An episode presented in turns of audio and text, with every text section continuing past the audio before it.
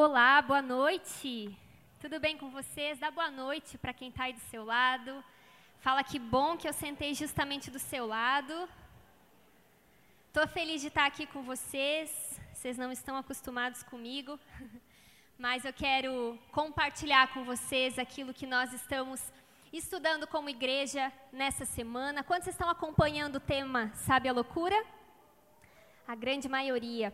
Hoje nós vamos dar continuidade a esse tema e eu queria que você abrisse seu coração para tudo que Deus vai falar com a gente. Amém?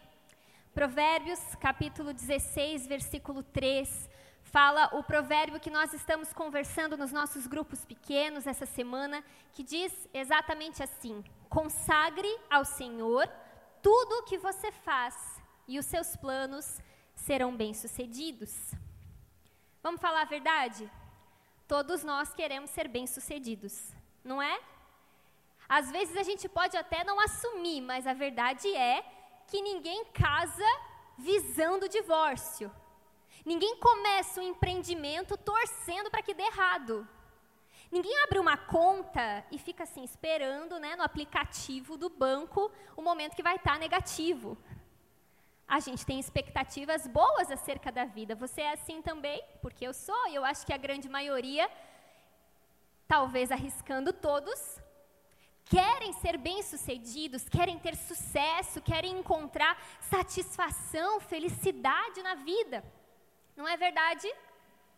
Nós queremos viver algo que é bom, algo que é perfeito, algo que nos nossos sonhos passaram pela nossa mente. E para isso, para nós entendermos como a gente chega nesse lá, a gente vai estudar juntos um texto e que eu queria muito que você abrisse a sua Bíblia, que está lá em Romanos, capítulo 12. Queria muito que você abrisse, porque a gente vai meditar nesse texto e dar uma olhada em cada uma das palavras para conseguir pegar o que o apóstolo Paulo quis dizer através desse texto. Romanos 12, versículo 1 e 2. Olha o que a palavra fala. A palavra diz assim: Portanto, irmãos, rogo-lhes pelas misericórdias de Deus que se ofereçam em sacrifício vivo, santo e agradável a Deus. Este é o culto racional de vocês.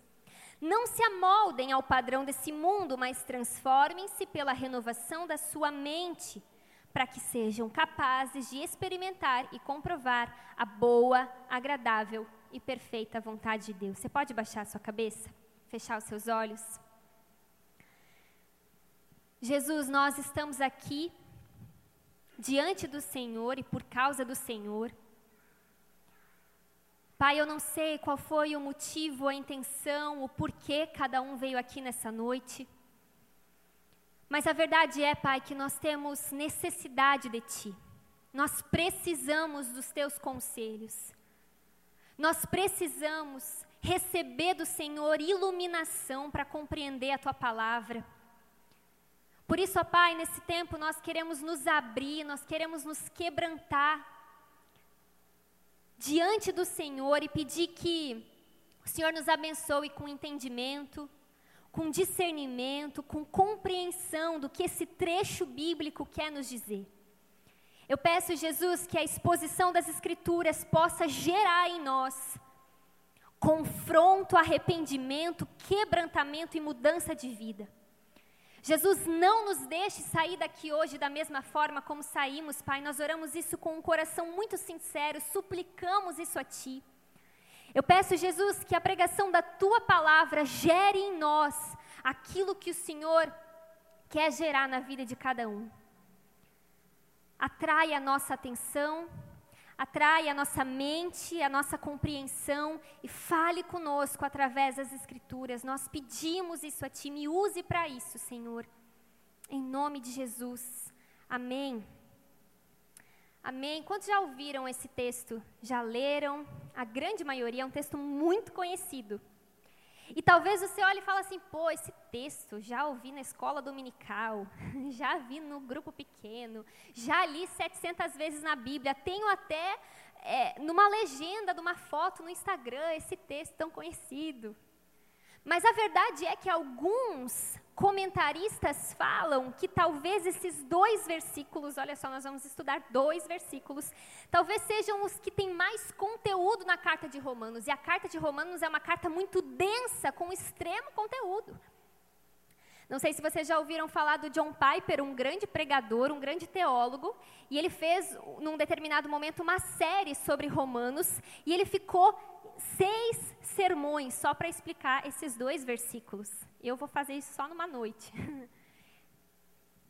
Porque tem densidade, tem conteúdo, tem algo da parte de Deus para nos ser compreendidos nesse texto. Parecem dois versículos fáceis e conhecidos por todos, mas a gente vai viajar no que esse texto tem a nos dizer. Vamos juntos? Primeiro eu quero te deixar a par do contexto dessa carta. Isso está lá na carta de Romanos. Quem escreveu foi o apóstolo Paulo. E Paulo escreveu essa carta no final da sua terceira viagem missionária. Provavelmente ele estava em Corinto após ter saído de Éfeso. E ele escreveu essa carta, Romanos, né, ficar fácil de entender, para a igreja que estava em Roma. Na verdade, ele não tinha ido a Roma ainda, ele não conhecia o pessoal daquela igreja, ele estava preparando o caminho para chegar lá. Na verdade, ele pretendia levar o evangelho até a Espanha. E Roma seria um caminho para que ele chegasse até a Espanha e assim pregasse o evangelho. Só que naquele contexto, o que estava acontecendo? Muitas pessoas diziam que Paulo pregava heresias e que as coisas que ele pregava não faziam sentido e não batiam com as escrituras. Então, Paulo, para preparar o caminho para chegar lá em Roma, ele escreve essa carta onde ele apresenta o que ele pregava. Ele destrincha em todos os capítulos de Romanos qual é a teologia dele, qual que era o ensino dele para preparar o caminho e então chegar lá e poder ser usado por Deus naquele contexto. Então, você vai perceber se você for estudar essa carta, aliás, fica um conselho para você, estude a Bíblia, não somente leia, sabe aquela coisa de abrir assim? Hum, vamos ver qual que é o versículo de hoje. Medite nas escrituras, entenda o que a escritura quer dizer. Se você for ler essa carta, você vai ver que do capítulo 1 ao capítulo 11, o apóstolo Paulo, ele está descrevendo o que Cristo fez por nós, ele expõe a doutrina.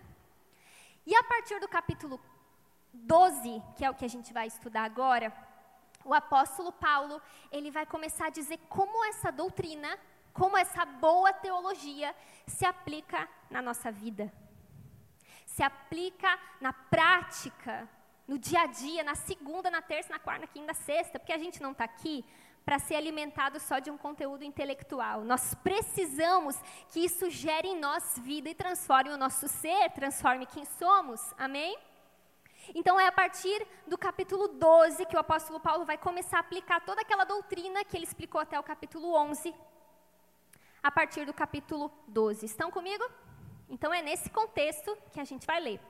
Então, capítulo 12, versículo 1, o apóstolo Paulo fala assim, ó: Portanto, irmãos, rogo-lhes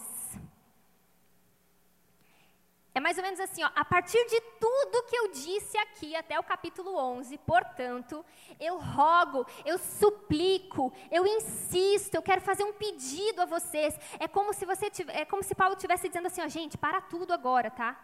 Presta atenção no que eu vou falar, porque o que eu vou falar é importante.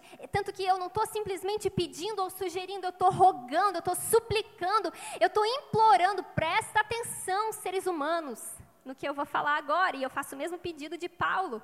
Eu rogo para que a gente se atente a isso. Que pedido é esse? Pelas misericórdias de Deus, que se ofereçam em sacrifício vivo, santo e agradável a Deus. Se você conhece um pouco da Bíblia e do Antigo Testamento, não dá para deixar de notar aqui que Paulo ele está usando uma linguagem tirada do sistema de sacrifícios de animais do Antigo Testamento. Ele usa algumas palavras que nos remetem claramente a esse contexto. Apresentar, era isso que era feito com os sacrifícios, eram apresentados diante do altar. Ele usa a palavra sacrifício, que descreve bem o que era feito no Antigo Testamento. Ele descreve a palavra culto, que também aponta para isso. Eu não sei se você sabe, mas no Antigo Testamento os animais, eles eram levados sem defeitos e mortos até o altar. E de, depois algumas partes do, animais, do animal eram colocadas sobre o altar e eram consumidas totalmente pelo fogo. E aquela fumaça daquelas partes queimadas subia até Deus, e simbolicamente Deus se agradava daquele aroma suave, e isso o agradava. Ou seja, o apóstolo Paulo está usando toda aquela linguagem que representava cerimônias do Antigo Testamento para ensinar algo para os cristãos daquele contexto que serve totalmente para o nosso contexto. Hoje nós não apresentamos mais animais, sacrifícios dessa maneira a Deus. Então Paulo vai dizer como as coisas deveriam funcionar a partir daquele momento. E eu não sei se você sabe, é interessante entender aqui que no Antigo Testamento existiam dois tipos de sacrifícios. O primeiro era o sacrifício de expiação, que era uma oferta de sangue para o pagamento de pecado. Então você pecava e você precisava ofertar esse sacrifício de expiação para ser perdoado.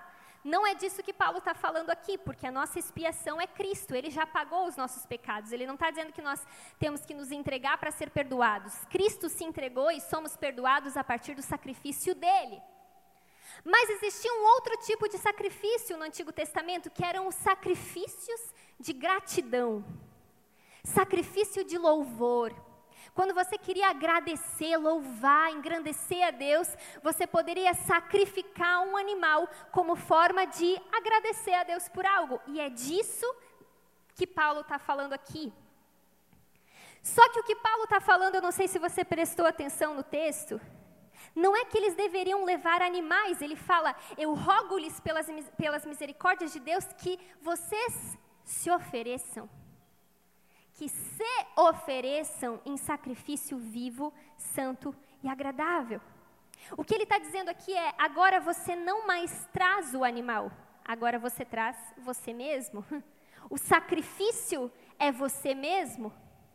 O convite de Deus para a gente agora não é entregar algo a Deus, mas é nos entregarmos a Deus. O convite de Deus para a gente agora não é levar uma oferta até Deus, eu sou a própria oferta. Não é levar um sacrifício, eu sou o próprio sacrifício. Não é oferecer alguma coisa, em algum momento é oferecer a si mesmo, não é oferecer uma parte do que eu tenho, uma parte do meu tempo, é oferecer todo o meu tempo, as 24 horas do meu dia, todos os meus pensamentos, tudo que eu faço, tudo que eu sou. Do mesmo modo que os animais eram entregues para serem mortos e consumidos no altar, assim também nós hoje devemos nos entregar a Deus, sem reservas, sem choramingar, completamente, totalmente. Isso tem tudo a ver com o provérbio que nós estamos meditando. Porque qual que é a mensagem do provérbio? É consagre ao Senhor tudo o que você faz. É consagre o Senhor alguns tempinhos para ir na igreja? É consagre ao Senhor é, algumas partes do seu pensamento? É consagre ao Senhor algumas poucas áreas da sua vida? Não, é consagre ao Senhor tudo. Sabe o que é tudo? O sinônimo de tudo é tudo. É tudo todas as áreas da sua vida, tudo que você é, tudo que você faz. O Eugene Peterson, na versão A Mensagem, ele descreve esse trecho de um jeito bem fácil de entender. Ele fala assim, ó, esse mesmo trecho ele descreve de uma maneira poética assim, ó. Portanto, com a ajuda de Deus, quero que vocês façam o seguinte, olha só como ele diz. Entreguem sua vida cotidiana, dormir, comer, trabalhar, passear a Deus como se fosse uma oferta. E eu te pergunto, o seu trabalho, ele é como uma oferta a Deus? Porque por mais que talvez na prática você saiba disso, que não é só na igreja que nós servimos a Deus, talvez, perdão, na teoria talvez você saiba disso, muitas vezes na prática nós somos religiosos. Existe um nível de temor em nós quando nós pisamos na igreja, que a gente chega até a falar diferente, até a, a face fica diferente, no louvor até fecha os olhos, parece um anjo. Agora, será que existe esse nível de reverência quando eu estou em casa? Será que, esse, que existe esse nível de temor, de entrega? Quando eu estou no momento de lazer, porque geralmente lazer a gente relaxa, né? Aí relaxa até demais, é para relaxar lazer mesmo, mas às vezes a gente extrapola e relaxa quando viu, falou o que não devia, fez o que não devia. A sua vida financeira, ela tem sido de fato uma oferta a Deus. A sua vida familiar. Eu acho interessante quando a gente pergunta às vezes para as pessoas, né? Ah, como é que está a sua vida? Conta aí, né? Como é que, como é que você está? Conta aí como é que estão as áreas da sua vida. Ah, então, é, meu trabalho está muito legal, estou prosperando, está muito show, tudo acontecendo. A, a, vida com Deus que assim está meio, né, meio desmotivada, meio desanimada. Quando eu escuto essas coisas, dá um, um bug na minha cabeça. Porque, pera, o trabalho não é também vida com Deus? Tem gente que separa. Existe a área profissional, a área emocional, a área familiar e a vida com Deus. Que Deus é esse que só fica com uma parte? Você entende que não faz sentido? A minha vida com Deus é toda a minha vida, precisa ser toda a minha vida. Deus não quer só a sua vida religiosa, vir no culto uma vez por semana, talvez participar de um grupo pequeno, dar lá o seu dízimo. Tudo deve girar em torno de Deus, tudo deve apontar para Deus. A maneira como você exerce a paternidade, a maneira como você exerce a maternidade, a maneira como você lida com as pessoas, os seus pensamentos, as suas leituras, os seus desejos, os seus projetos. Tudo deve ser uma oferta, porque você deve ser essa oferta, esse sacrifício diante de Deus.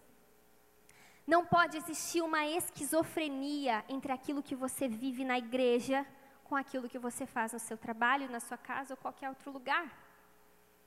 Talvez você pense, nossa, mas eu já ouvi isso tantas vezes.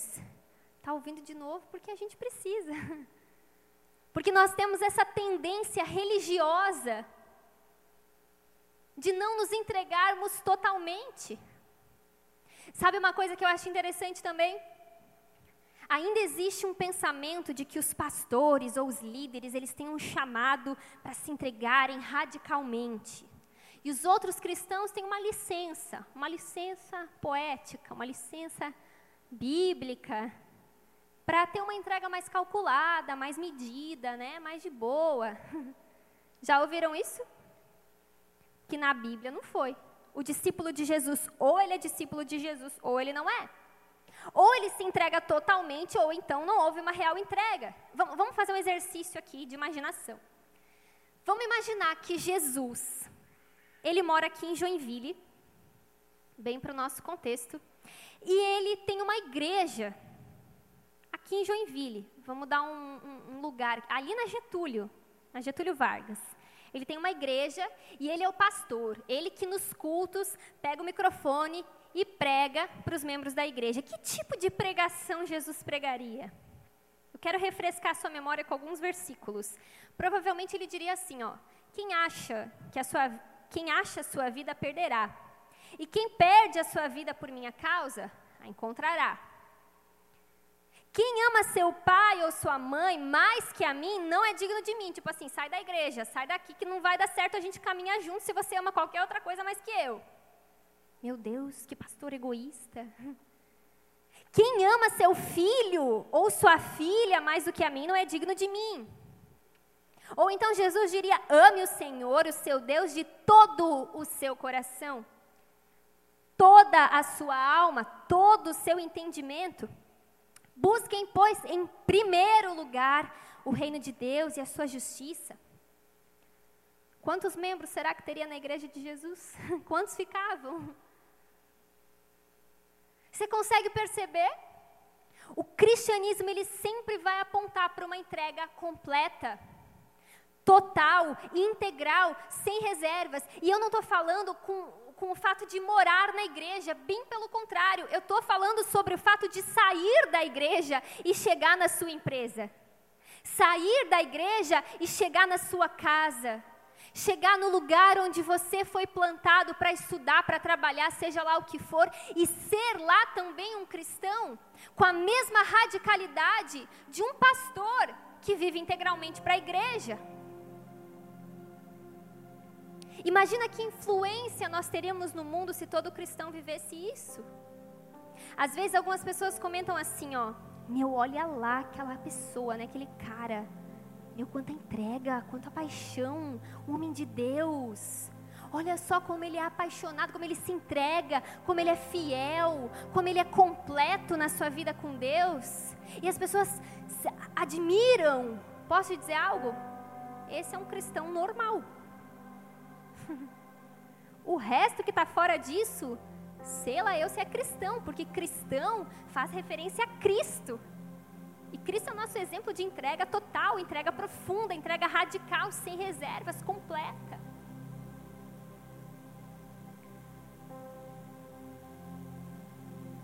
Nós somos chamados para ser um sacrifício vivo. Vivo porque agora o cristão não precisa ser sacrificado como aqueles animais. Cristo já se entregou no nosso lugar, nós estamos vivos. A nossa vida, a nossa respiração, tudo que fazemos, desde o momento que acordamos até o momento que dormimos, deve apontar para Deus. Um sacrifício santo, porque Cristo está nos aperfeiçoando. Nós estamos participando, nós estamos num processo de nos tornarmos mais parecidos com Jesus, o processo de santificação e um sacrifício agradável. Porque da mesma forma como Deus cheirava aquela fumaça e se agradava, Ele vai se entregar desse tipo de entrega. E talvez você pense assim, ó, vamos ser bem honesto. Nossa, mas está muito longe da minha realidade viver assim. É desafiador demais, né? Eu vim aqui para ouvir uma palavra que descansasse o meu coração, né, para me consolar, e eu venho aqui e começo a tomar na cara. Não sou eu, é a Bíblia pô, qual que é a motivação, né? Deus tem que me dar um super incentivo para eu viver assim. E aí eu quero te convidar a voltar um pouquinho nesse texto, porque o apóstolo Paulo, ele apresenta um segredo nesse versículo que a gente não pode passar despercebido. Ele fala: "Portanto, irmãos, rogo-lhes pelas misericórdias de Deus que se ofereçam em sacrifício pelas misericórdias de Deus. Sabe o que é isso? A motivação, o que nos conduz a viver dessa forma total, não é a nossa força, é olhar para a misericórdia de Deus na nossa vida e não ter nos dado o que a gente merecia. Sabe o que a gente merecia? A morte eterna o não perdão dos nossos pecados, a ira de Deus, porque nós ofendemos a Deus com o nosso pecado. Sabe o que a gente merecia? Não ter acesso a ser amigo de Deus. Sabe o que a gente merecia? Não ter em nós o Espírito Santo nos capacitando para fazer a vontade dEle.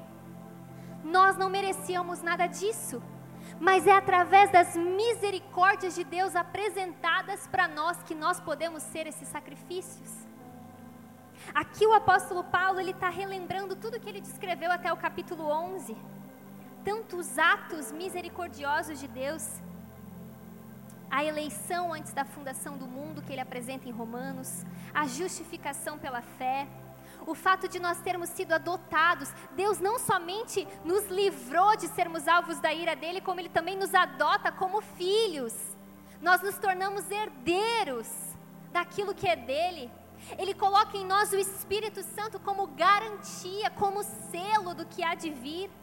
Ele nos liberta do poder do pecado. Tá vendo quantos atos misericordiosos? E se você for ler Romanos com calma de 1 a 11, você vai ver quantas coisas o Senhor fez por nós, sem que nós merecêssemos. Nós devia estar tá tudo morto aqui, queimando no inferno. Porque nós não chegamos nem a um pingo de capacidade de agradar a Deus. Até quando a gente quer agradar a Deus, a gente não consegue. E Ele nos perdoa. Ele derramou as misericórdias dele sobre a nossa vida. Gente, isso me constrange. Está entendendo? Essa é a motivação para que a gente se entregue a Deus. É olhar para o que Ele fez e falar: como eu não vou dizer, eis-me aqui. Que arrogância minha não entregar a minha vida olhando o que Ele fez por mim. Nós não estamos oferecendo algo a Deus para receber algo de Deus. Nós estamos nos oferecendo a Deus como resposta daquilo que Ele já nos ofereceu.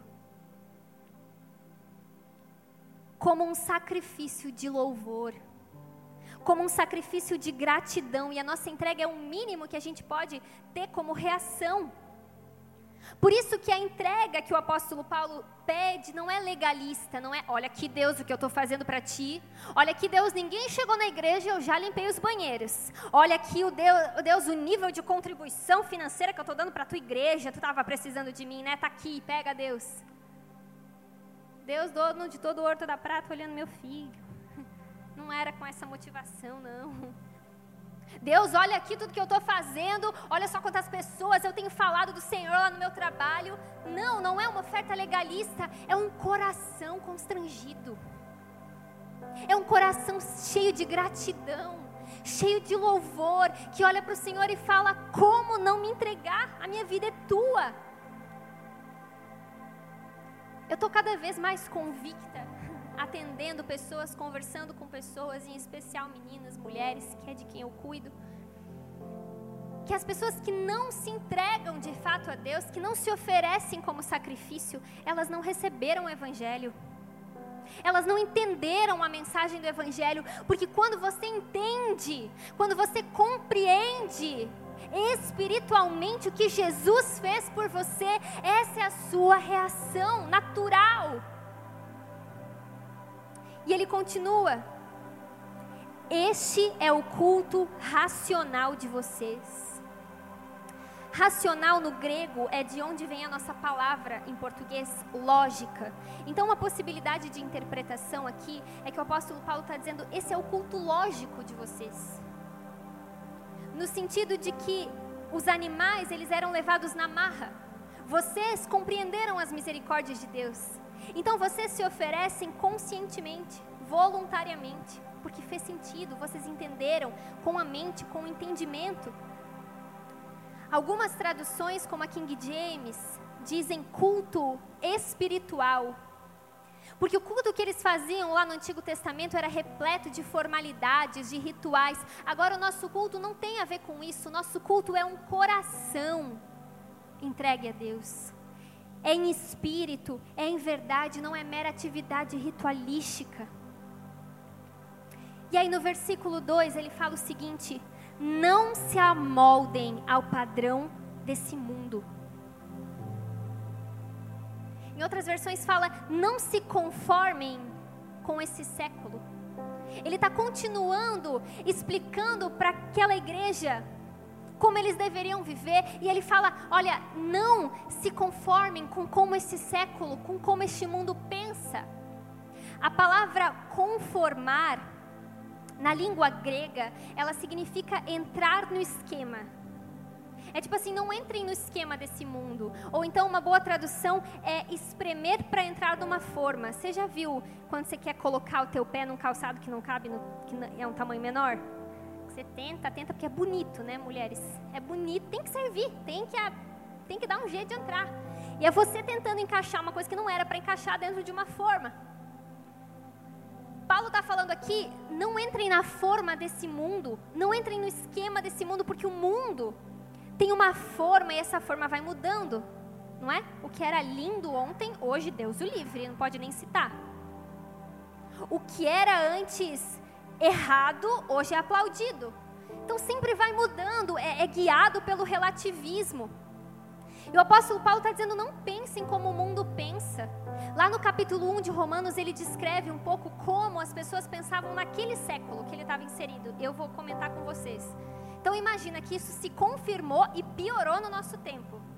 Quer ver algumas características de como o mundo pensa? As pessoas dizem-se sábias, mas se tornaram loucas. Trocaram a glória do Deus imortal por imagens. Trocaram a verdade de Deus pela mentira. Adoram e servem coisas e seres criados no lugar do Criador. Se entregaram a paixões vergonhosas, cometem atos indecentes, têm uma disposição mental reprovável, são cheios de injustiça, maldade, ganância, depravação.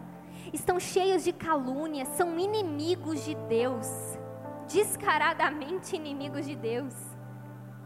São insolentes, as pessoas são arrogantes, presunçosas, inventam maneiras de praticar o mal. Não somente praticam o mal, mas tem que ter criatividade para inventar uma nova forma de fazer o mal desobedecem a seus pais, são insensatos, desleais, sem amor pela família, implacáveis.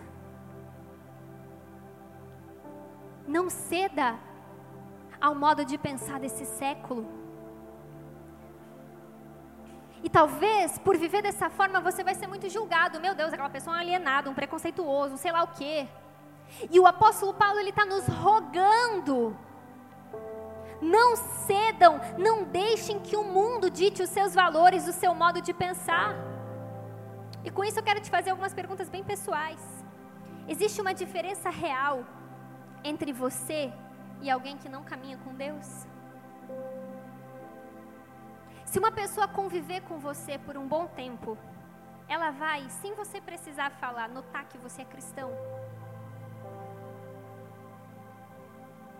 que as, as suas atitudes expressam isso? As pessoas percebem que os seus valores, a sua conduta são diferentes daquelas que são normais para esse mundo?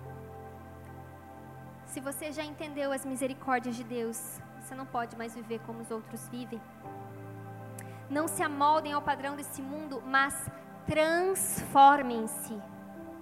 Transformem-se. A palavra aqui no original é metamorfose, que significa mudança significativa, mudança de dentro para fora. Deixa eu te dizer algo. Nós, como cristãos, quem aqui é cristão? Nós precisamos buscar, ansiar, viver uma transformação diária. Sabe, a gente não pode se satisfazer de hoje viver a mesma coisa e ter o mesmo caráter que a gente tinha há algumas semanas, meses, anos atrás. Isso precisa incomodar o nosso coração. Eu tenho compartilhado muito algo que tem acontecido na minha vida pessoal. Eu moro aqui em Joinville faz uns 10 anos e eu vim morar já com 15, 16 anos longe da minha família e por 10 anos eu morei sozinha ou dividindo o apartamento com algumas amigas. Não morava com família nem marido porque eu casei esse ano que passou.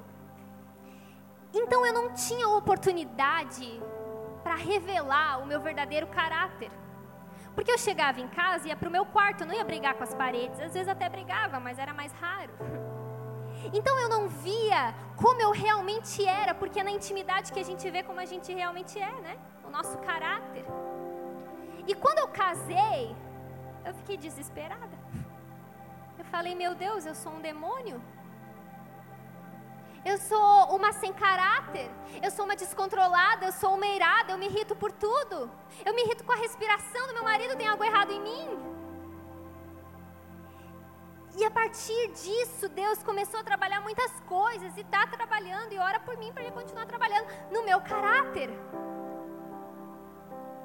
Mas ao mesmo tempo que eu me vejo incapaz de mudar em tantas coisas, eu vejo o Espírito Santo gerando em mim um anseio de ser diferente. Tanto é que um dos meus assuntos principais com Deus quando eu vou orar é: Deus, me transforma.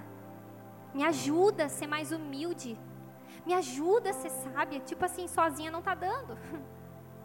Me ajuda a ser como o Senhor quer que eu seja. O cristão precisa ansiar isso. Ele precisa ansiar ser diferente, ser transformado. Talvez você pense, ah, 30, 40 anos de igreja e é isso aí, eu já tenho minha rotina, minha vida. Não! Se você está com 90 anos, ainda existem coisas que podem ser transformadas em você. E sabe de que maneira essa transformação acontece? Continuando a frase, ele responde: transformem-se pela renovação da sua mente. Tudo começa aqui, ó, na mente. O cristianismo ele não se reduz à experiência, à emoção, é preciso entendimento, compreensão daquilo que se crê, estudo das escrituras. Essa mudança, essa transformação começa na nossa mente. A nossa mente precisa ser renovada. Porque antes nós pensávamos como os descrentes, agora nós precisamos interpretar o mundo a partir da ótica de Deus. Nós precisamos aprender a pensar como Deus, ter a mente de Cristo, enxergar as coisas na perspectiva bíblica. O nosso pensar influencia o nosso sentir, o nosso agir. Que, que você tem assistido? O que, que você tem lido? O que, que tem tomado a tua mente? Como que está a tua dedicação na leitura da palavra?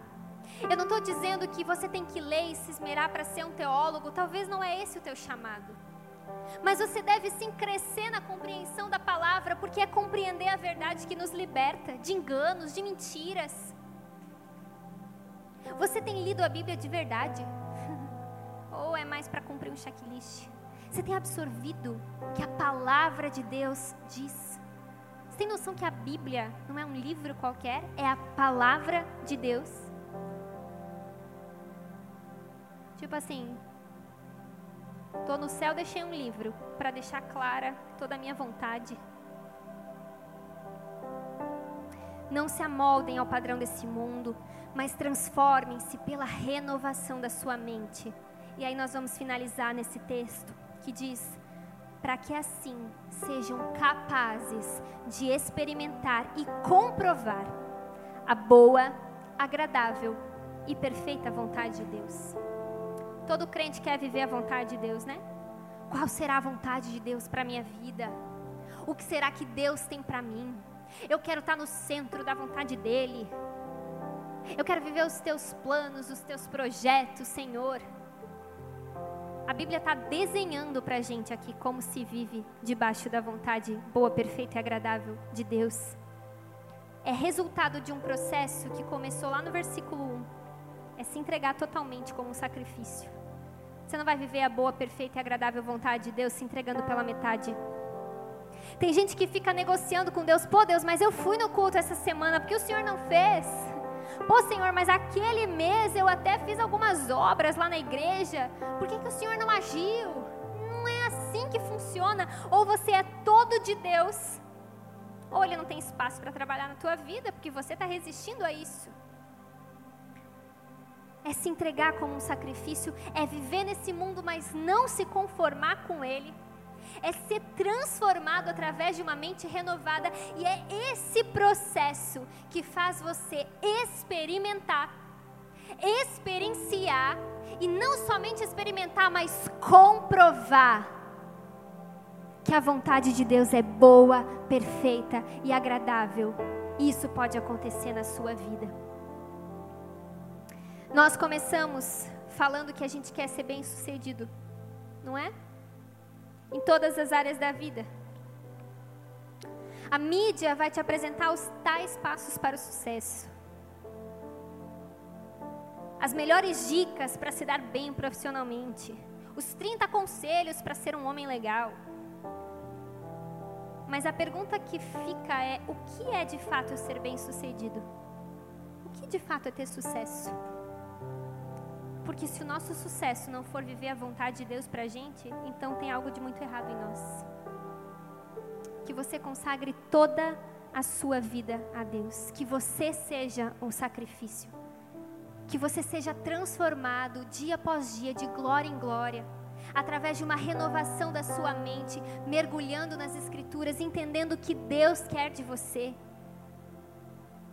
E assim você experimente o que de fato é ser bem-sucedido que pode não ser bem sucedido aos olhos dos homens, porque Cristo, por exemplo, terminou sua vida em terra morrendo na cruz.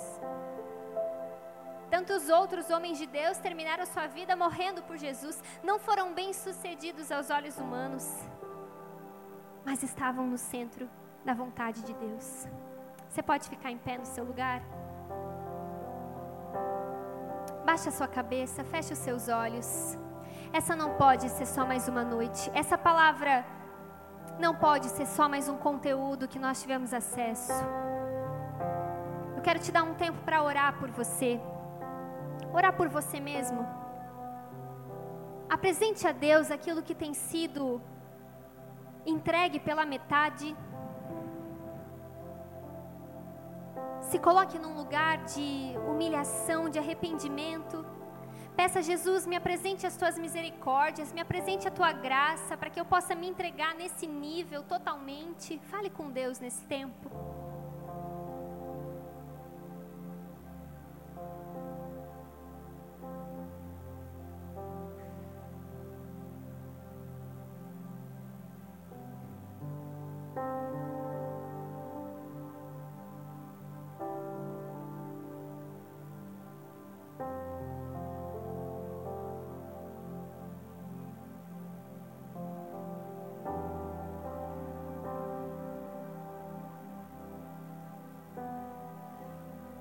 Jesus, nós nos apresentamos diante do Senhor.